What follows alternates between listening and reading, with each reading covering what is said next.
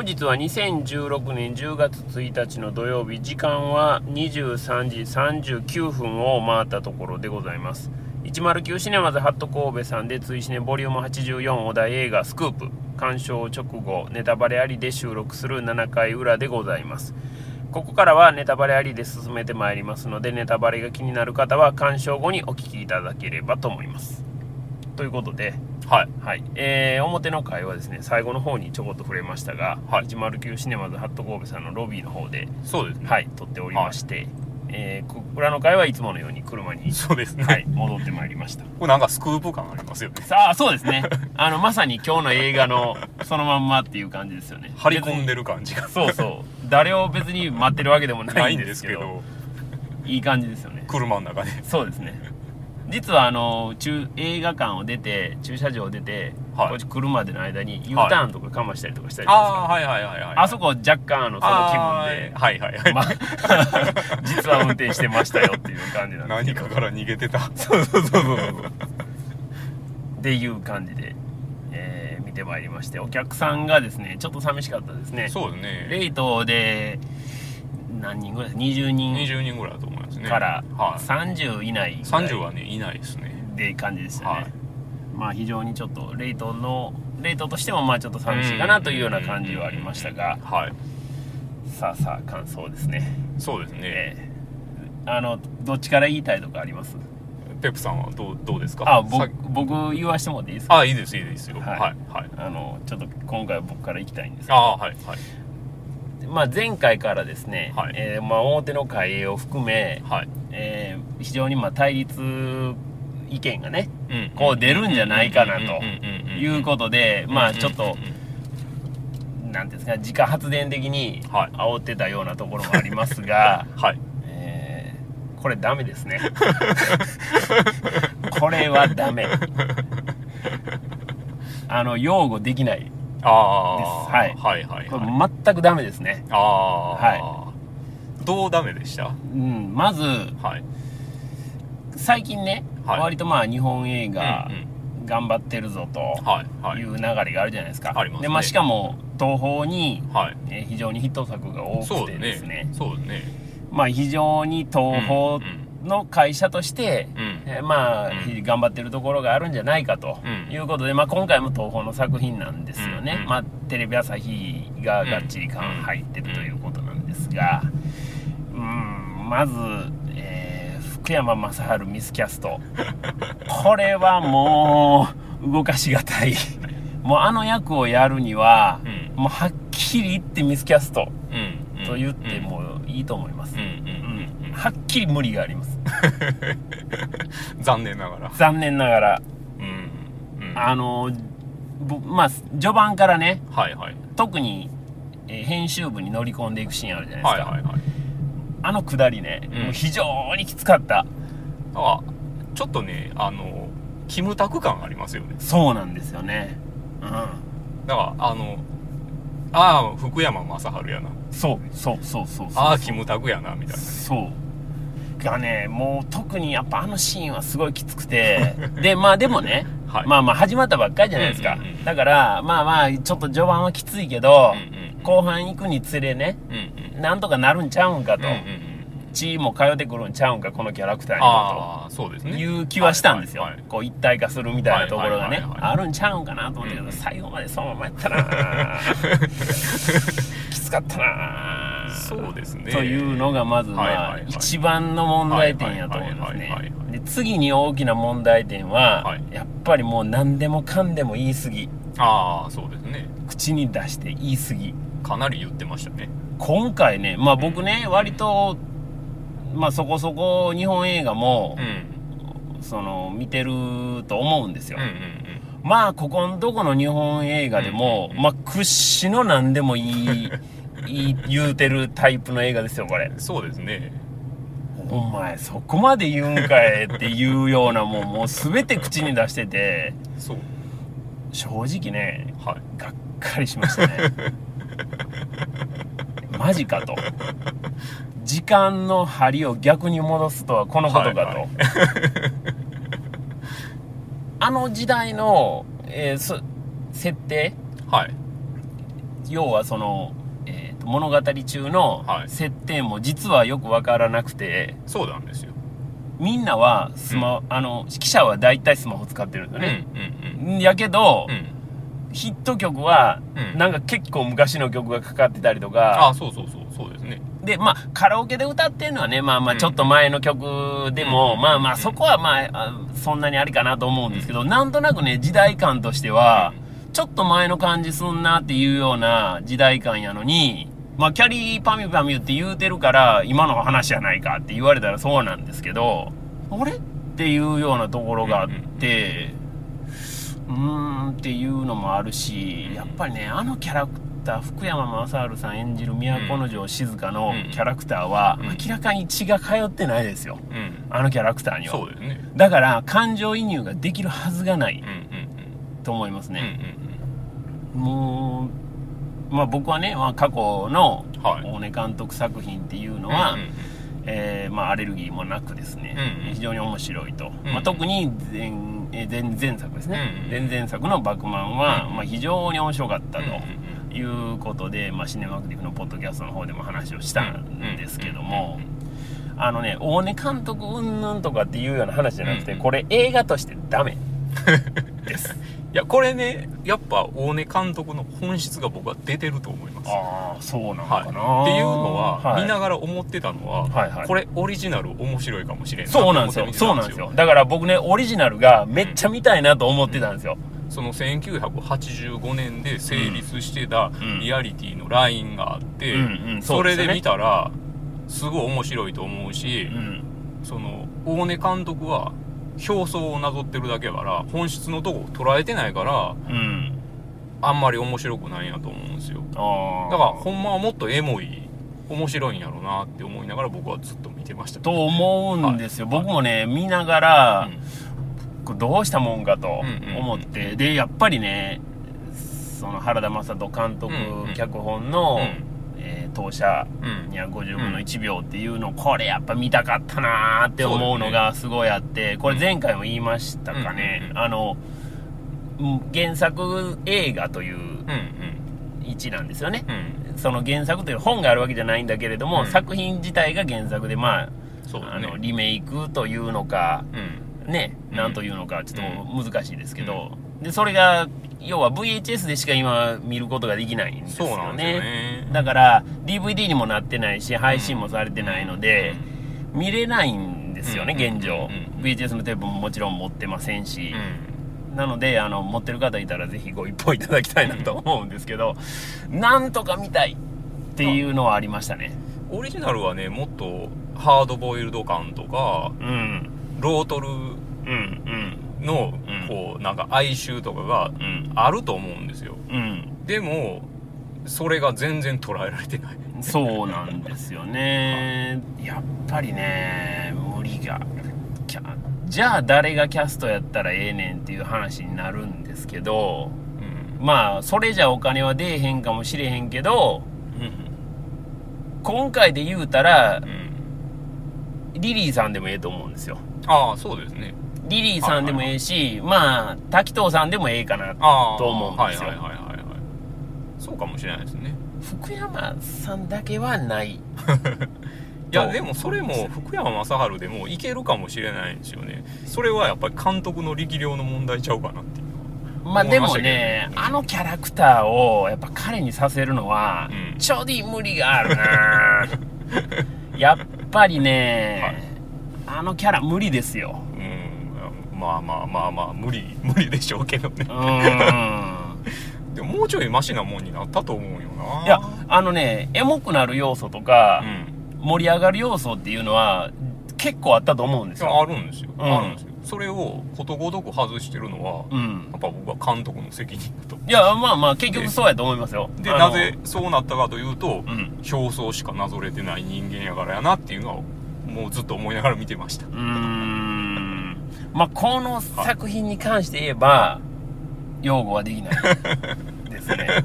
はい。これねそはもうおっしゃるって言わざるを得ないですわ。これは。一個ね、はいほんまにこの人表層しかなぞってないなっていうのを言うと、はい今回のその作品の中で、はい。福山雅治がはいなぜカメラマンになったかっていう話であるじゃないですか、はい、ありましたねロバート・キャパの写真に、あのー感銘を受けてみたいな話をするんですけど知ってましたね。ロバート・キャパのあの写真って、うん。1985年の段階でははい。おそらく明らかになってないんですけど、はい。今の現時点ではあの写真はやらせやったんじゃないかっていう疑惑があるんですよ。でねそれをはい。物語の中に入れ込んだらうん。コクはもっと出るんですよ。うん。でそれをうんうんうんうんしない、ねしない知っとんか知らんかどうか知らんけど、してないっていう時点で、はい。ああほんまうわっつらなずっとだけやなこの人はっていうのが思ったっていうね。はああなるほどね。いはいはいはい。だからあのーバクマンはい。を見た時にはい。思ったのもはい。実はちょっと同じようなことを思ってて、うん。バクマンの中でねはい。ちょっと「スラムダンク話がちらっと出てくるんですよ、ああ出ますね。はいはい僕はその「スラムダンクの原作の中で、はい。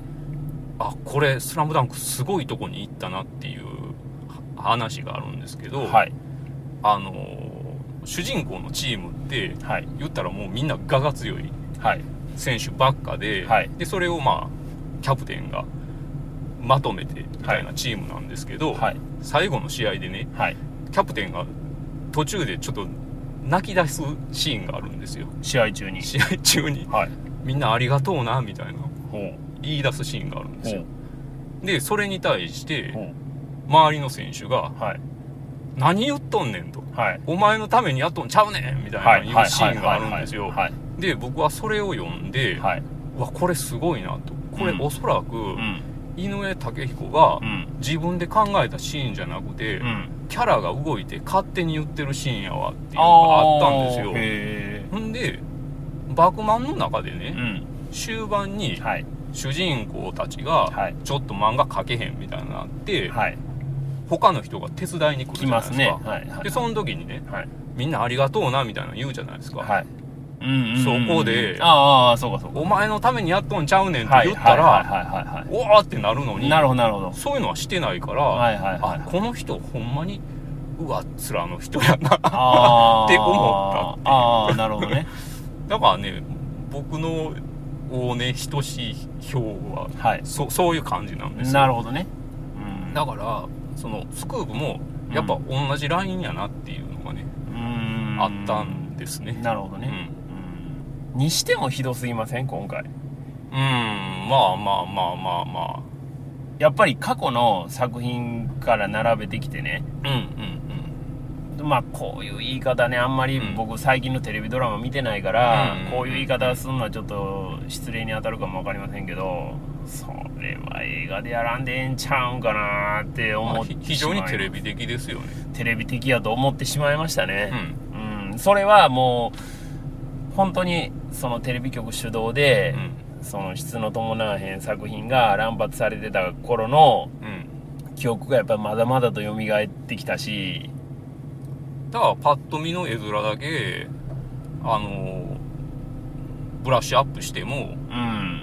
本質を変えてないからうん。ちゅうとこなんでしょうね。そのテレビ的動向じゃないような気もするんですよね。うんオリジナルをなぞった結果のような気がするんですよね。まあねオリジナルが見れてないんで、ね、見れてないけどとも言えないんおおそらくですよね85年では成立してるラインやなみたいなのはうん。ちょっと見ながら思いましたけどね。うん。まあつ辛かったですね。だからエンディングとかもあれほんまはめっちゃ泣けるのになって思いながら見てたんですよ、ね、そうですよね。それから全然やからなで、まあ、展開がやっぱりねその意外性が全くなかったっていうのもああ。の脚本としてもやっぱりちょっとしんどいなと思いましたね。あ、うんうんこちらの予想をこう半歩上回るような感じもないうんし、で結局まあその都城静香とうん。滑川のびうんのコンビで、まあまあ言うたら、うん。主人公は一応まあ都城静香主人公かもしれんけどまあ。滑川のびも主人公なわけじゃないですか。そうですね。でどっちかというと滑川のびのうん。成長物語みたいなそうですね。ところのラインの方が、そうですね。まあ、むしろ強いのかなという感じはあるんですけどもやはり彼女の成長のそのラインもうん。全然こっちにこう感情に訴えるところがないんですよね。ないですね何が変わったんっていう話じゃないですか。うん。最初はもう本当に分かりやすく文句ばっかり言ってて、うんまあまあ途中から文句言わなくなってプロの仕事になりましたみたいな感じになるんですけど、いやいやいやいやいやいやって話じゃないですか。そうですね。うん。ただやっぱ二階堂ふみすごいなって思ったのはそはい。の好意を寄せるラインみたいなのはうん。まあ明らかにあってうん。そこであのすごい変わるっていうのは分かるんでその辺はまあまあいいなっていうのは思いましたけどね。うん。うんでもあの全然うん。まあ上手やなっていう。あああ上手やないうレベル。あああうーんそうですね。まああとやっぱこの世界を描くんやったらうん。レーティングは気にしちゃダメとは思いましたね。ああまあまあそうですね。はいうんやっぱりもう明らかに不自然なところがやっぱ多すぎるし。そうですね。一戦交えた後でなんでそんなピカピカの下着 そんな絶妙な位置につけとんねんっていう話でしょ？そうそうそう。それはあって話じゃないですか。それしかも一戦交える横の部屋に SP おんの？ええって。マジかって思いましたけどね。そうですね。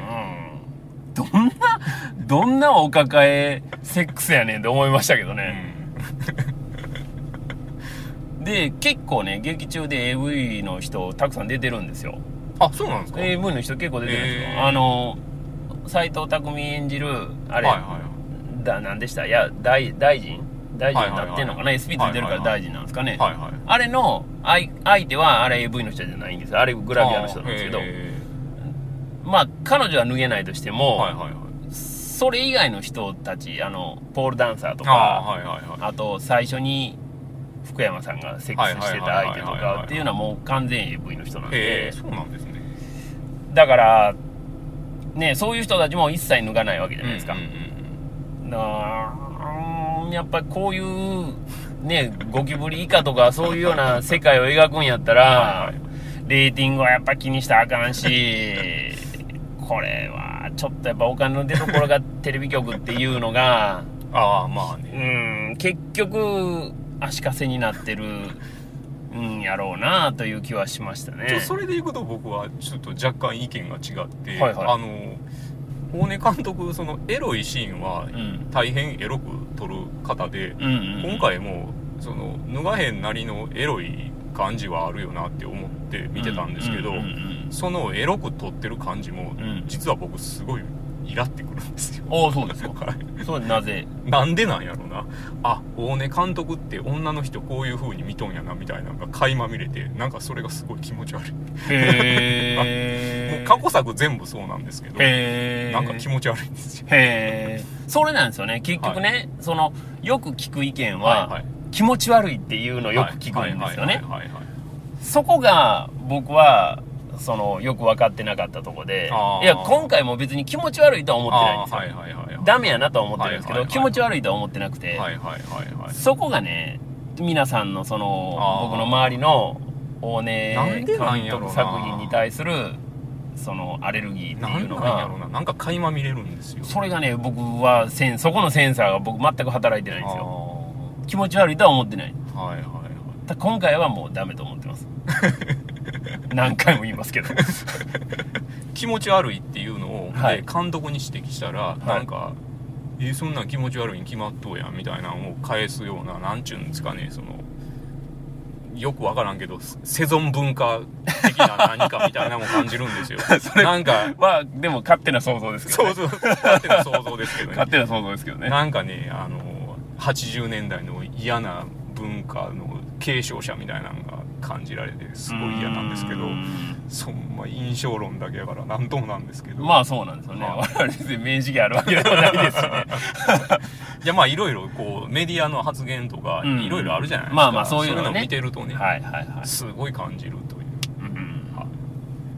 まあ、僕はもう本当にがっかりしました 僕はあのほんま、まあ、パーツパーツはええええっちゅうかなんちゅうか、うん、もっと腹割ってちゃんとしろやっていう感じですかね。うーんお前の腹見せてみろやっていう。まあああ、それはずっと思ってることです。うー、んなるほどね。はい。くらでもやりようあったと思いますけどね。い、うん、思います、まあね本当にまあ僕ら作り手でも何でもないんで こんなん言うのも。ほんならあれですよ。ほんならお前作ってみろやっていうタイプですよ。そう。いやそれも勝手な 勝手な印象ですけどね。それだけはもういや言っちゃダメですからね。それだけは言っちゃダメなんで。すごい言われるまあそれ言われたらそれ言われたら僕軽蔑しますけどね。まあそれは言わないと僕は思ってますよ。そういうタイプですよ。勝手な勝手な。印象論。出ますがじゃあえっ、といただいたツイートをですねえっ、とご紹介したいと思います。はい。キングアット KSK さん、映画スクープ予約完了。時間が合わないので朝一の会へ。初日一発目って熱烈な福山雅治ファンやな俺。それも朝朝一に見るにはいい映画かもしれないですね。で見終わった後のつぶやきなんですけど、映画スクープ完了。個人的には面白かったけどみんなの嫌いな大根仁監督作品なのかも。うん大根作品の楽しみでもあるエンドロールはうんえー普通すぎて残念。ああまあ普通のものにしちゃってるのは監督のせいやと思いますね。ああすごいいいと思うんですけどね。うん。まああのエンドロールのギミックっていうとこやと思うんですけどね。ああ、まあそこがねどうやったんやっちゅう。あれほんまやるうまい人がやってたらめっちゃ投げますよ。ああまああの、うそれあれですよね。そのこう車窓のシーンでしょ？こあそうそうそう。ですよね。多分あのキング K あと KSK さんが言ってるのはその前のとこやと思います。え？あの週刊誌のはい。こう写真をめくっていくところ。あそこあそこのことやと思います。はいはいはいはいはいはいはいそこに工夫がなかったんちゃうの？っていうそこか。感じやと思います。なるほど。うん、それから、えー、とスクープシーンは不詳宮島のテクニックが再現されていた。うんあとベンツに乗ってるのもちゃんとした理由がある。これを機に不詳宮島の著書を読んでもらいたい。あと本人が本人役で出演してたのには笑った。あれ？そうやったっけ？あそうですよ。あ出てた出てましたよ。あ出てたわ。出てましたよ。ちょっとねあのだいぶ太ってはったんで、はい。そうパッと分かりにくかったとだいぶ太ってたな。だいぶ太ってましたよ。はい。まあでも年齢のもんでしょうねびっくりした、はい。今一番びっくりした。あ そうですかこの映画で。出てましたよ。はい。そうですそうですそれから北京パさん。スクープの追試ね参加したいけど10月1日今日ですね。は、はいハッピーアワーで姫路でおこもり。あ。10月2日はシネヌーボーの高企画足川泉映画祭のラストスパート5本立てで9時間おこもり。この2日間では見れないので後日見てつぶやきます。すいません。ひぜひ見てください、はい。面白いんでぜひ見てください。ボロクソに言ってましたけどね。はい。ぜひぜひあの後日でももちろんごあ参加れですよいただければ。僕スクープ点数で言うと、はい。55点ぐらいですよ。100点満点中、はい。低いやないか。十分低いやないかって。20点とか30点とかではないですよ。あ。はい。僕それぐらいです。それから、えー、と牛田智之さん。はいというわけで高慢と偏見とゾンビはレートで見ることにして、えー、追試ねのお題映画「タイムスクープハンター」を見に来ましたよってタイムスクープハンターじゃないんですけどね。ちょっと違います、はい。ちょっとだけ違いますね。というわけでスクープ見てきましたよ。大根監督はフークワがやりたかったのかな。でも真面目な人が一生懸命悪っぽくしてますという印象が役者からも映画自体からも伝わってきました。福山雅治ファンの人には堪能できる作品だと思います。とというのが、えー、とありましてまだ続きます、えー、とエンドロールをぼんやり眺めていたら差し入れ協力天下って出てて吹いた。何を、何のために差し入れしたのか知りたい。うん、確かにね。うん、出てましたね。何を差し入れしたんやろなっていう感じ。そういうとこもイラってくんねああそうそこのイラは分かるような気がします。はい。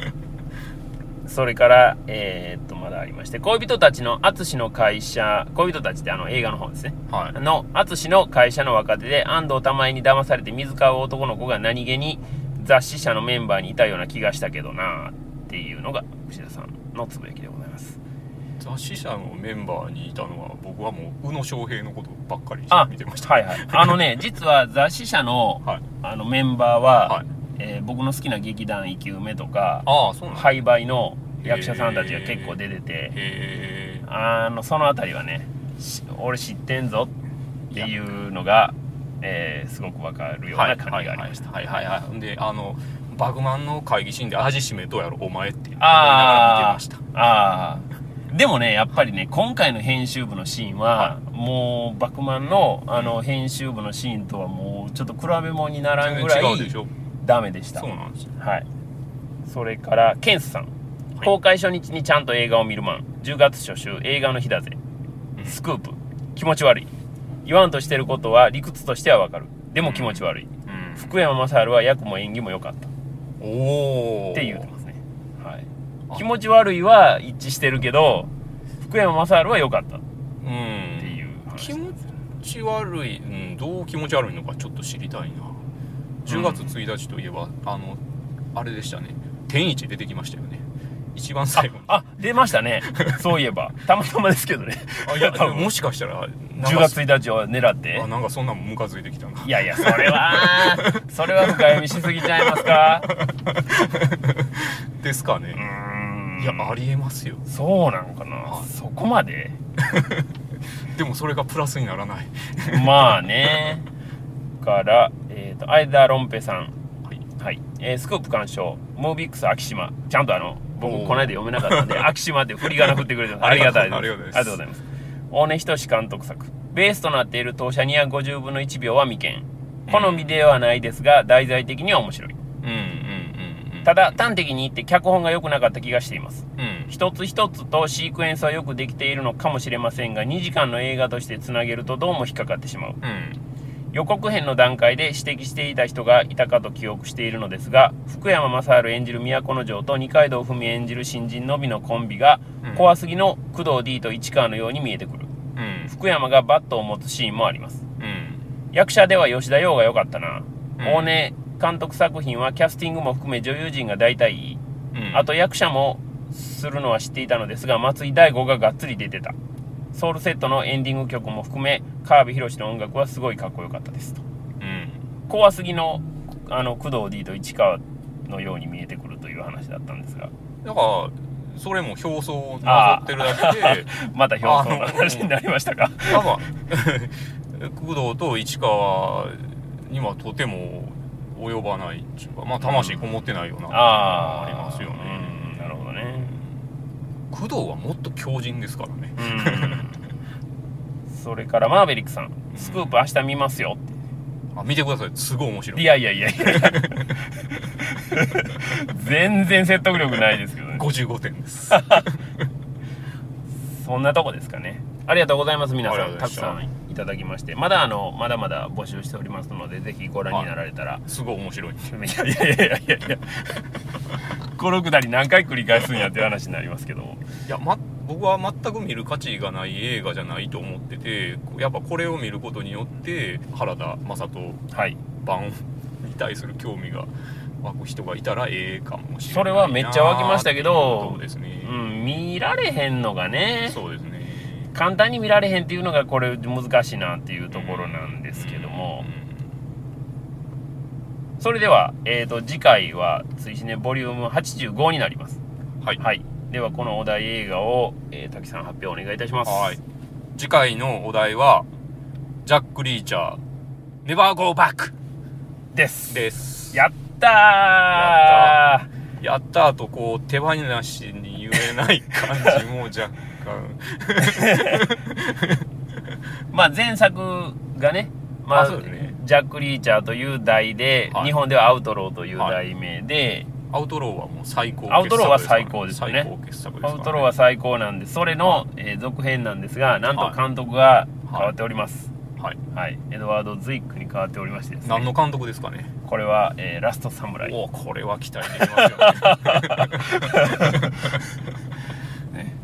まあ最近で言うと,、えーと完全なるチェックメイトですかね。えー、どんどんなんなんですか？あのチェスのえー実録の話あ見見られました？あ見ました。はい。面白かったでしょ？いやそうでもなかったで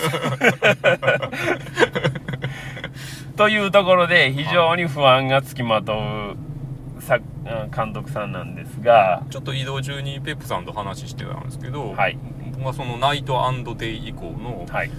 トム・クルーズはもう良作しかないという。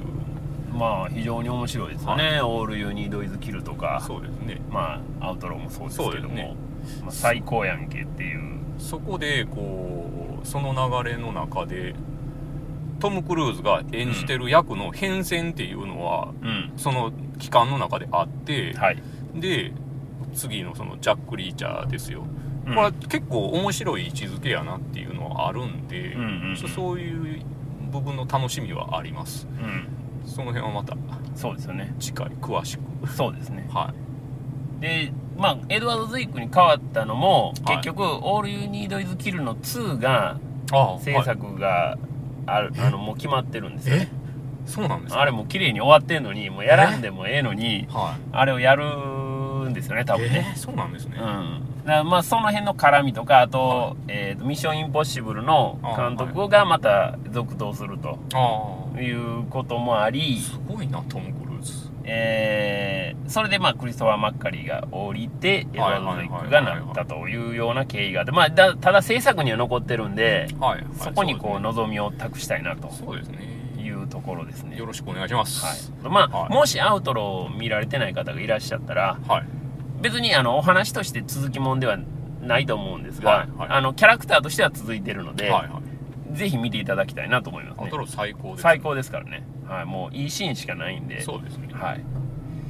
ということで、えーとはい。次回の通信ねボリューム85は11月11日からはい13日のジャック・リーチャーネバーゴーバックで、はい、皆さんまたご参加の方よろしくお願いいたします。お願いします追試ねポッドキャストでは皆さんのつぶやきを募集しております。ハッシュタグ TWCN をつけてツイッターでつぶやいていただければ OK です。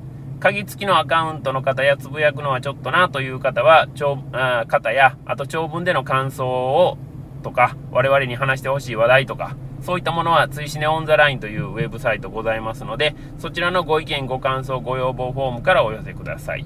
えー URL は twcn.pw でございます。メニューの一番上から入入れるようになっております。お題映画のネタバレなしの感想はもちろん、お題映画以外のネタバレなしの感想も随時募集しております。同じくハッシュタグ TWCN をつけてつぶやいていただくか、ご意見、ご感想、ご要望フォームからお願いいたします。皆様のご参加をお待ちしております。ということで、えー、追試ねポッドキャスト7回裏はこの辺でお開きにしたいと思います。お相手は私、追試ねの主催ペップと滝でした。でした。次回追試ねポッドキャストジャック・リーチャーネバーゴーバック8回表裏もどうぞよろしくお願いいたします。す